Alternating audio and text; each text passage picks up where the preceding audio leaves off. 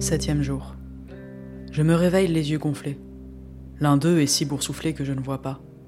De l'autre, je ne vois qu'à travers une fine fente floue de larmes. Mon visage est bouffi, la peau si sèche qu'elle craquait les pelles par endroits.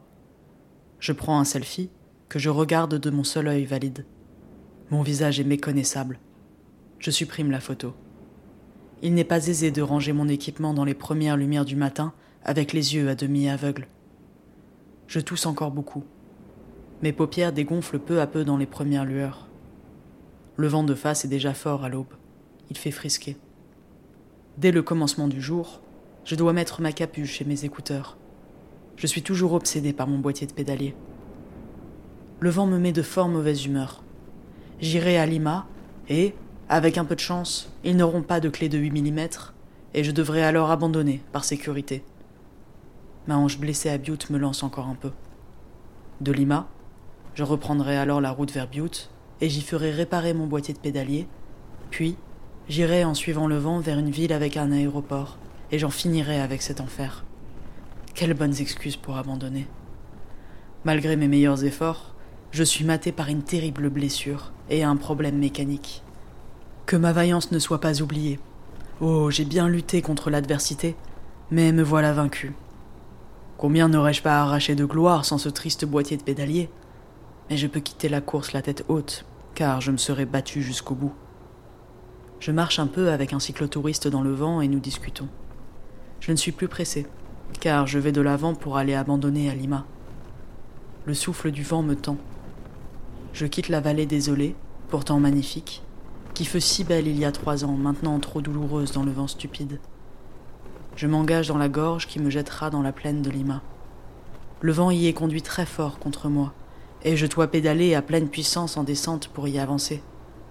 Je croise des cyclotouristes venant de l'autre sens. Ils m'appellent et m'encouragent. Ils connaissent mon nom. Je m'arrête et je demande les leurs.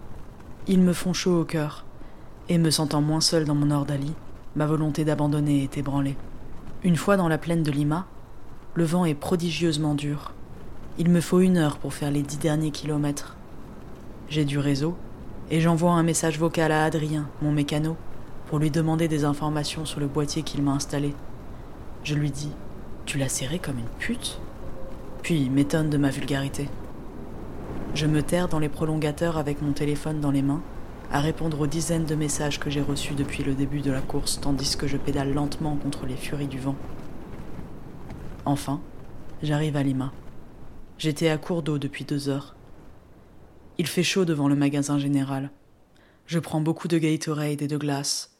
Et après avoir fait le tour des outils du magasin, je demande au garagiste d'en face une clé de 8 mm et un peu de graisse. L'homme m'apporte ça. Il est bienveillant. Je le remercie chaleureusement. Il faut que je me tienne assise sur la selle et que je donne un coup de pied ferme dans la clé au long manche tout en maintenant la manivelle de l'autre pour parvenir à desserrer mon pédalier. Enfin, J'atteins les roulements et les inspecte du bout des doigts. Ils tournent parfaitement, sans grattement, ni jeu. Aucune impureté ne semble avoir passé les seaux de protection. Mais alors, comment expliquer le jeu et cette absence de résistance? Je resserre le pédalier. Le jeu disparaît. J'en suis abasourdi. Mes ennuis ont disparu, ou plutôt n'ont jamais existé. Je garde un peu de graisse dans un ziploc, au cas où, au fond de mon sac de cadre et resserre mon pédalier à une force que je pourrais défaire si besoin en est. Je vais acheter des provisions. Je suis soulagé et mon impétuosité revient. Je suis toujours quinzième environ, et d'avance d'une bonne journée sur Anna. Je me souviens de la prochaine section vers l'Idaho, oh combien magnifique. Je repars. Je ne croiserai aucun coureur dans la journée. La vallée est aussi belle que dans mon souvenir. C'est un long couloir flanqué par des roches grises qui coulent doucement vers le fond plat, et au centre, il y a des zones humides qui accueillent des oiseaux de terre et d'eau. À nouveau, je vois ces espèces qui me sont superbes et inconnues, dont celle d'un bleu brillant qui se repose sur les poteaux. Il y a sur le lac des sortes de pélicans. Une espèce d'oiseau qui ressemble à des merles arbore des taches rouges sur les ailes noires, peut-être des mâles en plumage nuptial. Des prédateurs volent loin au-dessus des antilopes du Nouveau Monde paissent. J'ai la musique à fond tout le long de l'après-midi afin de couvrir le bruit du vent, jusqu'à ce que mes écouteurs soient à court de batterie, et je les recharge et les remets dès que possible. Je passe dans l'après-midi le point où je m'étais réfugié le soir en 2019, lors d'un blizzard soudain. Voici un nouveau marqueur des maigres heures d'avance que j'ai sur mon temps. Cela paraît si dérisoire, car j'escomptais en avoir une bonne vingtaine à ce point-ci. Comme je voudrais abandonner cette course devenue futile et aller acheter des jumelles et observer les oiseaux. Le vent est surtout de côté, un peu de face, presque tout le long de la vallée. Mais à la fin, quand je m'approche du couloir vers l'Idaho, il est dans mon dos. Pour la première fois de la course, j'ôte mes écouteurs et je me prends à chanter. Je m'amuse pour de vrai.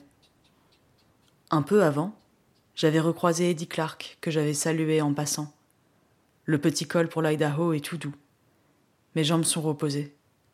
En passant près d'un camping, j'entends une voix crier mon nom. Je salue à l'aveugle, car le soleil est dans mes yeux. J'arrive vers Maxine vers 21h30. J'y reprends de l'eau à un hôtel. La station-service est déjà fermée.